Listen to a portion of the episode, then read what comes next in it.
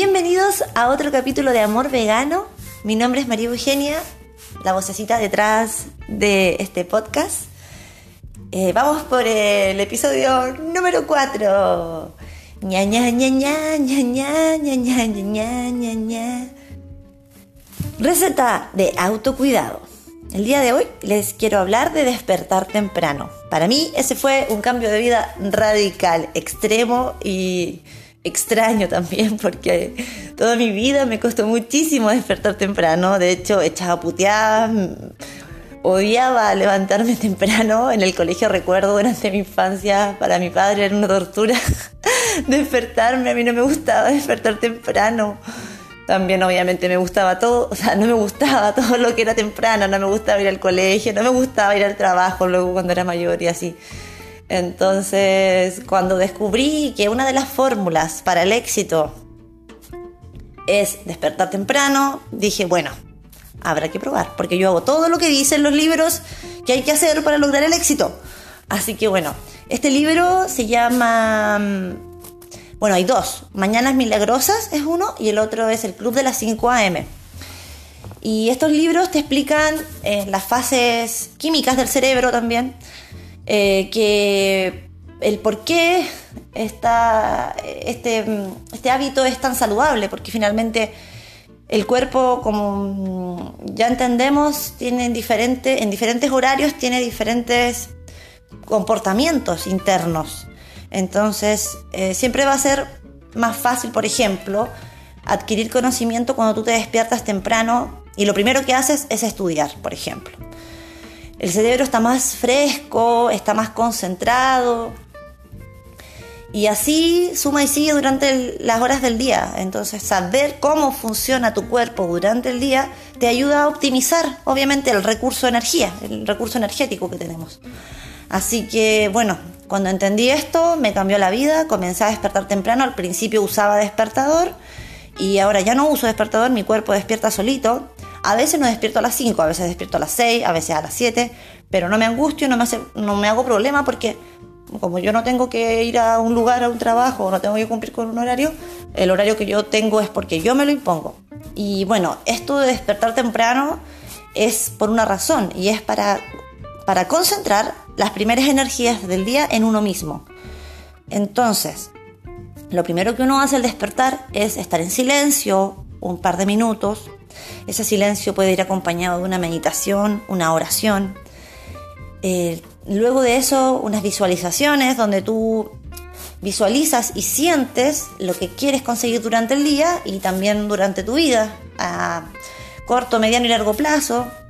Luego de eso una lectura, que sea una lectura nutritiva, que sea ojalá no una novela ni algo que sea recreativo, sino más bien una lectura de aprendizaje. Y, que también te sube el ánimo, que sea up, que todo el rato te tire para arriba, que te dé energía, que te motive, cosa que te llenes de información power para comenzar tu día. Eh, luego de eso vienen las afirmaciones, que son frases que tú puedes escribirlas y las puedes dejar pegadas al lado de tu cama o en un cuadernito. En mi caso yo tengo una libretita donde voy anotando frases que, de cosas que quiero conseguir o que quiero ser o tener. Entonces tienes tus afirmaciones que siempre tienen que ser en tiempo presente y en primera persona. Por ejemplo, yo soy tal cosa o yo tengo tal cosa. Eh, y luego de eso, actividad física, ejercicio. Y con esa rutina, tú le dices a tu cuerpo y te estás diciendo a ti mismo que tú eres lo más importante para ti mismo. En vez de antes, la rutina que yo tenía, recuerdo, me, me levantaba a última hora, o sea, lo más tarde posible para dormir lo que más se pudiera y apurada me iba a trabajar y con suerte tomaba desayuno, si es que tomaba desayuno. Entonces, ¿qué le estoy diciendo a mi cuerpo con ese tipo de, actividad, con ese tipo de vida? Que, no me estoy queriendo, que no me estoy cuidando. Entonces, este nuevo, este nuevo hábito de verdad a mí me ha cambiado muchísimo la vida, se los recomiendo, despertar temprano para dedicar las primeras horas del día. Ah, y lo otro, bueno, que a esa hora están todos durmiendo. Entonces nadie te va a interrumpir. Entonces no te van a llegar WhatsApp, nadie te va a llamar. En la casa, por lo general, si vives con más personas, lo más probable es que no se despierten. Trata de tener tu espacio donde tú puedes hacer tus actividades. O por último te quedas en la cama haciendo esas cosas, lo que se puede hacer en la cama.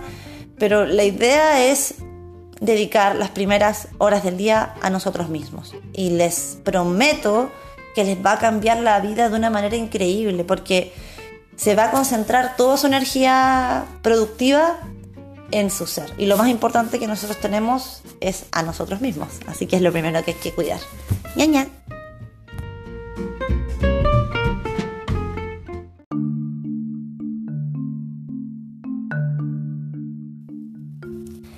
Receta de emprendimiento. ña, ña, ña, ña, ña, ña. El día de hoy les quiero hablar sobre la frase yo soy mi empresa. Esto cabe si es que tú trabajas para un empleador, si es que tú eres em, emprendedor eh, por, cuenta propia, si es que tú tienes, no sé, pues eres freelance, o si tú trabajas con un equipo de personas, eres líder de un equipo de personas, como sea. Siempre la empresa es uno mismo, la primera empresa que tenemos. Entonces, por eso es tan importante cuidar de nosotros mismos y estar constantemente educándonos. Ser una universidad andante. Tratar de conseguir información lo más actualizada posible. Ahora no hay excusas por internet, es cosa de llegar y hacer un clic y podemos optar a un montón de información gratuita. Y también hay acceso a talleres, a cursos que son pagados pero son accesibles también hay un montón de libros también que, antes, hace años atrás, si tú no ibas a la biblioteca o si alguien no te daba un dato, tú no tenías cómo llegar a ellos. Ahora está todo tan a la mano que no hay excusas. Y en la medida que tengo claro que yo soy mi primera empresa, puedo estar en equilibrio para poder construir mi emprendimiento, ya sea personal o ya sea que yo trabajo para alguien más, porque la calidad de mi trabajo va a ir en, siempre va a ir en, en, consecuencia a, quién soy yo, a cómo estoy yo, cómo están mis estados emocionales, mi tranquilidad. Es inevitable eso. De repente la podemos ir careteando, fingiendo un poco, piloteándola. Eh, cuando estamos un poquito mal en algún área de nuestra vida, pero esto tarde, tarde o temprano se te va a caer, se te va a caer esa mentira, porque el cuerpo se cansa, la mente se cansa, entonces tenemos que estar en armonía y yo sé que eso es un trabajo, es un trabajo diario, pero bueno, ese es el único trabajo que tenemos que hacer, hacernos cargo de nosotros mismos. Y en la medida que podamos trabajar nuestra empresa personal, eh, vamos a poder mejorar nuestro desempeño laboral en todas las áreas, se los prometo. Yeah.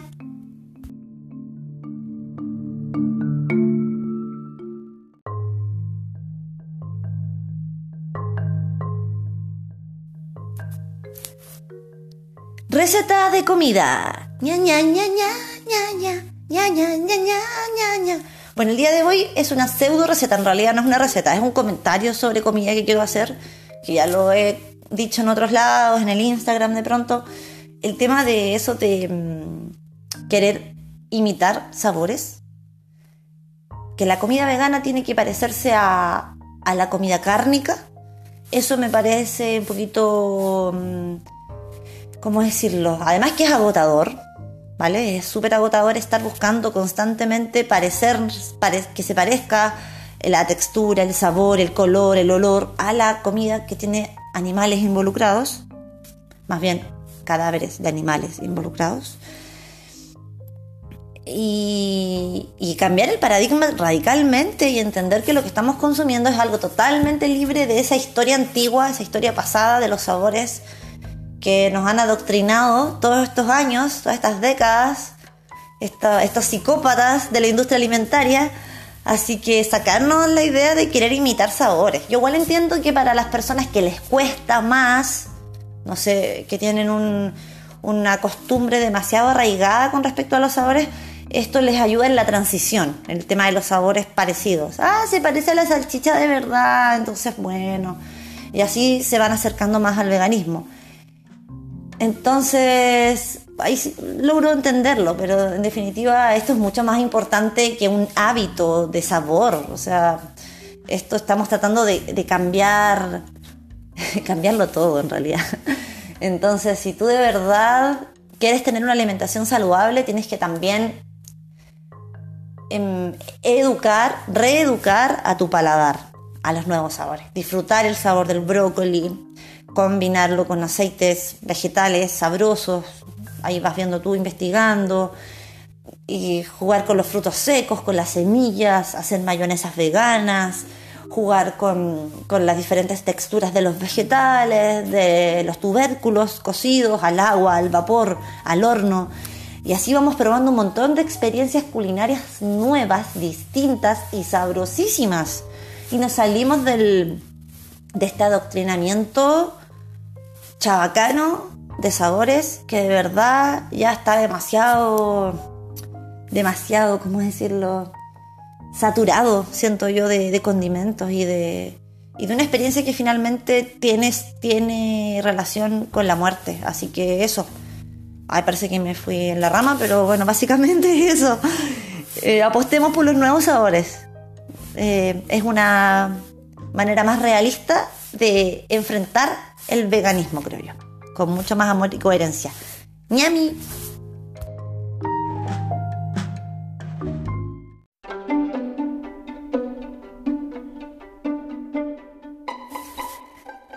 Receta de sobrevivencia. Ña, ña, ña, ña, ña, ña, ña, ña, ña, ña, Les quiero hablar sobre el compostaje. Creo que lo he mencionado en episodios anteriores. Y bueno, esto básicamente se hace con las lombrices californianas. Aquí en Chile así se les llama, que son unas lombrices que son de color rojizo. Y una vez teniendo estas lombrices, tú le vas agregando todos los desechos orgánicos de tu casa. Y gracias a eso ellas hacen su caquita, su feca de lombriz. Y eso es muy nutritivo para la tierra. Tiene un montón de minerales, que, que es lo que tenemos que lograr para que nuestros vegetales sean más nutritivos, que la tierra sea nutritiva. Entonces, para quien tiene huerta, o quien quiere comenzar con el proyecto huerta, es primordial tener compostaje. Y lo bueno del compostaje es que además te ayuda a reducir basura. Y te ayuda a, bueno, volverte cada vez más ecológico porque también te hace, te hace ser más consciente de la basura que estamos provocando, produciendo. Entonces vas separando la basura, el papel, porque el papel y el cartón limpios también sirven para el compostaje. Entonces te vas haciendo más consciente de, tu, de tus desechos y ese proceso también es súper bonito, es muy amigable y te hace ser cada vez más consciente. Entonces el tema del compostaje, hay diferentes maneras de obtener el compost. En lo personal, como ahora estoy construyendo la huerta, la tengo lista, casi lista, me falta un poco. Em, tengo las composteras directo a la tierra, entonces los nutrientes bajan directo a la tierra y las lombrices se pasean por la huerta y eso hace que la tierra se oxigene y se nutra por sí sola. Yo no tengo que hacer nada, solamente ir a dejar los desechos orgánicos y ellas van haciendo su trabajo solita. Entonces es una muy buena manera de asegurarte la nutrición de tu tierra, por lo tanto la nutrición de tus vegetales, por lo tanto tu propia nutrición. ña.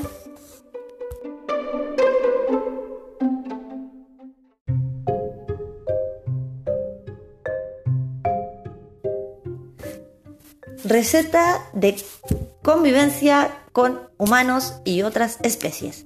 Ña, ña, ña, ña, ña, ña. Hoy les quiero hablar sobre comunicarse con los animales. Siento que los animales siempre quieren hablar con nosotros. Bueno, no hablar en idioma humano, pero en lenguaje humano, sino más bien comunicarse. Solo que nosotros somos los que ponemos la resistencia o el bloqueo que no permite que eso ocurra con mayor frecuencia. Y estoy segura que todos ustedes en algún momento han tenido algún tipo de comunicación con algún animal no humano. Entonces, reconocerlo es súper importante porque nos hace tomar conciencia de que tenemos esa habilidad y que por lo demás no es una gran habilidad, es solamente bajar, bajar las defensas y permitirnos conectar con la naturaleza. Es por eso que les quiero contar el día de hoy una de las tantas historias que tengo de contacto con animales. Este, esto ocurrió con señor Grillo. Señor Grillo era un grillo que vivía en el jardín de un amigo donde yo me estuve hospedando. En la casa de él me estuve hospedando durante un mes y mm, durante las noches escuchaba que cantaba muy fuerte señor Grillo, muy fuerte. Y los fines de semana me iba a visitar mi pareja en ese momento y, y también lo escuchaba, entonces al final le pusimos el nombre, le decíamos señor Grillo, le hablábamos, le preguntábamos cómo estaba y él nos respondía y había una secuencia de comunicación ahí que bueno, quizás también nosotros nos fuimos en la bola, como se dice, nos fuimos en la rama de, de, jugar con el grillo y de verdad nos dimos el tiempo de, de comunicarnos grillísticamente, por así decirlo, y tratábamos de imitar su sonido y jugábamos con él. Esto ocurrió durante cuatro fines de semana, prox. Hasta que llegó el fin de semana que nos teníamos que ir de esa casa, porque ya me consiguió un lugar donde vivir. Y hicimos una despedida con el dueño de casa, mi amigo, y estábamos los tres compartiendo, tomando unas cervezas en el living de la casa. Y adivinen quién apareció ahí, en escena. Señor Grillo señor grillo apareció, era un grillo grande, eh, no sé qué tamaño, de unos 8 centímetros. Sí, 8 centímetros igual es grande, sí, 8 centímetros aprox. Y mm, sus colores eran café claro y tenía matices verdes. Y se puso en escena así, o sea, estábamos nosotros tres y él se puso como casi al medio y empezó a hacer su ruido de grillo. En el momento que lo vimos yo les juro, se me puso la piel de gallina. Me entre emoción y nerviosismo, porque me pareció demasiado mágico. Ah, bueno, todo esto, nosotros minutos antes habíamos, habíamos hablado hacia afuera y le habíamos dicho al señor Grillo que nos estábamos despidiendo. O sea, nos fuimos a despedir, le avisamos que nos íbamos a ir de ese lugar. Y bueno, la conclusión que sacamos fue que él se fue a despedir de nosotros y cantó un rato, harto rato, diría yo, unos buenos minutos, estuvo haciendo su ruido de, grillo y luego se fue. Y para nosotros fue emocionante, fue muy bonito ese momento de compartir, aparte que había testigos, no éramos solamente nosotros dos con mi pareja, sino más bien también estaba mi amigo, que ya le habíamos contado del señor Grillo, entonces cuando lo vio fue como, wow, es real. Y eso, esa historia les quería contar. Eh, todavía me emociono cuando la cuento porque me hace más sentido esta existencia cuando entiendo que está todo conectado. Me hace me hace conformarme y alegrarme de estar en este planeta cuando veo que la naturaleza siempre está dispuesta a conectar con nosotros. ña.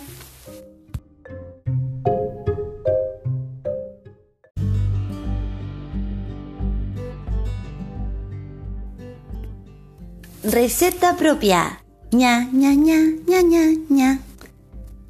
Hoy les quiero hablar sobre no soltar las ideas. No soltar las ideas. Si tienes una idea que cuando la piensas o cuando se te ocurrió por primera vez, wow, te hizo sentir bacán, espectacular, maravilloso, único, inteligente, maravilloso, creativo, y te diste el tiempo de, de maquinearla, de visualizarla, de sentirla, esa es tu idea. Entonces, durante todos estos años de no soltar ideas, he comprobado que mantener la idea funciona. Porque va a pasar que en el momento quizás no te sientas preparado para ejecutar esa idea. Porque quizá por X razón no tienes, no te sientes aún con la energía o, o, con los recursos X sean cualquiera y la idea queda ahí guardada. Y la propuesta aquí que les estoy haciendo es que no suelten esa idea. Está bien que la guarden, porque una vez no se siente preparado aún para emprender, porque em, si bien es un proceso maravilloso la creación y emprender y todo esto, también es un proceso que requiere harta valentía, porque van a empezar a pasar cosas que en el camino, cosas buenas y cosas que quizás no te gusten tanto. Entonces, para poder lidiar con esos dos opuestos, hay que estar mm, bien seguro de lo que uno quiere, bien seguro. Entonces, eso eh, finalmente eh, las dificultades son para probar, creo yo, a las personas que realmente están dispuestas a hacer todo para lograr sus objetivos. Obviamente cosas buenas, hacer todo lo bueno. Entonces, las ideas no hay que soltarlas. Y esto yo se lo he dicho a varios amigos míos Y yo cuando lo decían no me acordé. O sea, una vez, un par de veces se lo dije a un par de amigos. Y al tiempo después, que me pasa mucho esto, eh, un amigo me dijo, eh, amiga, ¿sabes qué? Me acordé de una frase que tú me dijiste y me ha hecho tanto sentido y gracias por lo que tú me dijiste. Y yo, ¿qué te dije? Sí, porque me pasa mucho que digo cosas y luego no me acuerdo. Y bueno, es esta frase. Me dijo, tú me dijiste que la idea que yo tenía, que no la soltara, que por favor no la soltara. Y eso es lo que yo le pido a ustedes también, que sus ideas no las suelten, no las suelten. Porque va a pasar que esa idea de repente va a llegar un amigo, una amiga, y tú le cuentas la idea y ese amigo justo tiene los recursos que tú necesitas. O justo tiene la energía que a ti te falta. O justo tiene la, palabra de ánimo que te faltaba para poder seguir. O para, para poder comenzar. Entonces las ideas, en el proceso que estén, aunque no hayas hecho nada, o aunque estés a mitad, lo que sea, no sueltes tus ideas. Porque te prometo que el camino de concretar es más importante que el de finalizar. El, camino es el que se disfruta. Pero ese, para emprender ese camino hay que tener fortaleza también. Hay que tener mucha determinación.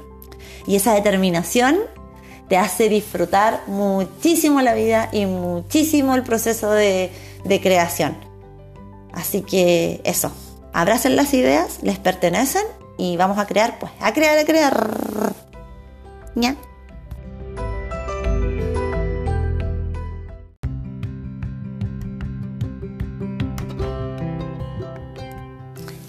Receta para despertar. ña, ña. Hacer lo que nos gusta. Hacer lo que nos gusta. Hacer lo que nos gusta. Estamos en la cultura de. del hacer lo que no nos gusta. Toda la vida nos han dicho que tenemos que hacer lo que hay que hacer, aunque no nos guste hacerlo. ¿Por qué? ¿Pero por qué? Comencemos a hacer lo que nos gusta hacer. Y eso es un ejercicio, suena tan obvio. Y en lo personal me he dado cuenta que es un trabajo comenzar a hacer lo que uno quiere hacer realmente. Empezar a descubrirse nuevamente de qué, qué es lo que quiero hacer. Y es bonito, es muy bonito. Y te ayuda muchísimo a despertar otras áreas del querer. No solamente la ejecución simple de un juego, de algo, X, lo que sea, sino también te empiezas a percatar, se te empiezan como a abrir los sentidos del, del, deseo real, por así decirlo, de lo que me divierte de verdad. Y te vas a comenzar a dar cuenta de que en todas las áreas de la vida hay, hay ciertas verdades tuyas que no las estabas observando porque estabas tan metido en lo que había que hacer o lo que hay que hacer de manera correcta que no observaste las otras partes que era simplemente lo que tú querías hacer y muchas, muchas veces es mucho más fácil y mucho más simple que lo otro.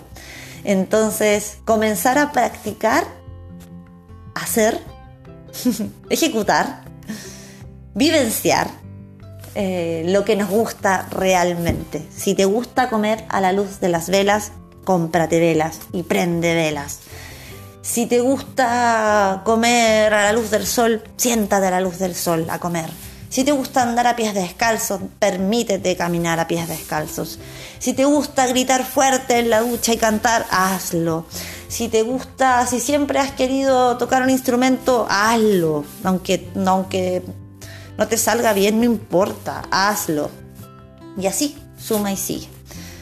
Así que eso, hacer lo que nos gusta nos despierta, nos ayuda a despertar a nuestras propias verdades, a nuestros propios sentires, porque se nos ha adoctrinado incluso lo que sentimos.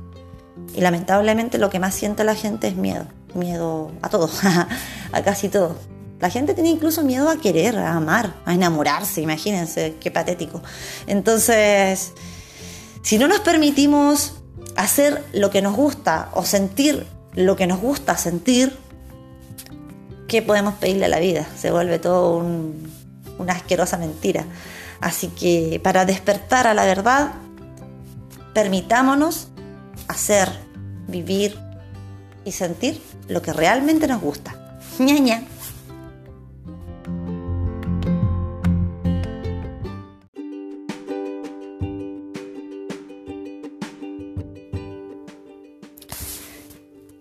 Receta de espiritualidad. Ña, ña, ña, ña. cambié el orden, pero bien igual la receta de espiritualidad. Hoy les quiero hablar sobre sentirse universal. Así lo denominé. y básicamente mm, es entender de que somos parte de un gran universo, no solamente de este planeta. Si bien nos tocó habitar esta, esta tierra, somos parte de un universo. Y cuando entendemos que somos parte de un universo, a mí en lo personal me da calma. me quita la angustia existencial. Entonces, em, eso nos permite mirar a las estrellas, mirar la luna y visualizar el universo inmenso, infinito y darnos cuenta de que pertenecemos a todo esto. Somos seres universales. Piensa tú que para otros planetas nosotros somos extraterrestres. Así que mm, deshumanizarnos para volvernos más que humanos, más que humanos, volvernos universales. Eso. Me gusta mucho la idea de, de, de, ser más que terrícolas, ser del universo completo, porque esa es la verdad. Pertenecemos a, a un gran todo energético, cósmico y hermoso. Así que conectar con esa realidad es súper importante, darnos cuenta de que si bien nos tocó en este momento de la humanidad estar vivos y darnos cuenta de, que está todo tan absurdo, todo tan bizarro, también abstraerse de esto y decir, bueno, ¿qué tanto? Si yo soy un ser universal, soy parte de un gran universo infinito, así que eso también nos da poder, nos da energía para continuar. Eso, eso quería decirles el día de hoy. Y también despedirme porque por en los otros podcasts, en los otros tres em, episodios no me, no me despedía y ahora me di cuenta de eso. Me despido. Muchas gracias por escuchar, muchas gracias por poner atención. Y bueno, mis amigos, por el feedback, por la buena onda, por las recomendaciones, los consejos. Sé que tengo mucho que mejorar y en esa estoy, así que quiero modular mejor y sacar las muletillas chilensis para que otros países también puedan entender mejor, amigos y amigos de otros países. Así que eso, un abrazo a todos, mucha fuerza, muchas bendiciones, mucho, mucho amor para todos ustedes. Les pido también si les gusta este podcast, lo compartan con sus amigos y familiares, porque eso también ayuda a divulgar estos mensajes de, de conciencia, de conciencia para poder desarrollarnos más como humanos y para poder eh, avanzar como raza humana, creo yo, que es tan simple, pero a la vez se nos olvidan las cosas simples de la vida. Eso es lo que pasa. Creo que algunos tenemos que venir a recordarnos. Unos con otros nos vamos ayudando. Así que eso, muchas gracias por estar ahí. Un gran abrazo, mucha fuerza, optimismo y alegría. Siempre, mucha alegría. ñaña.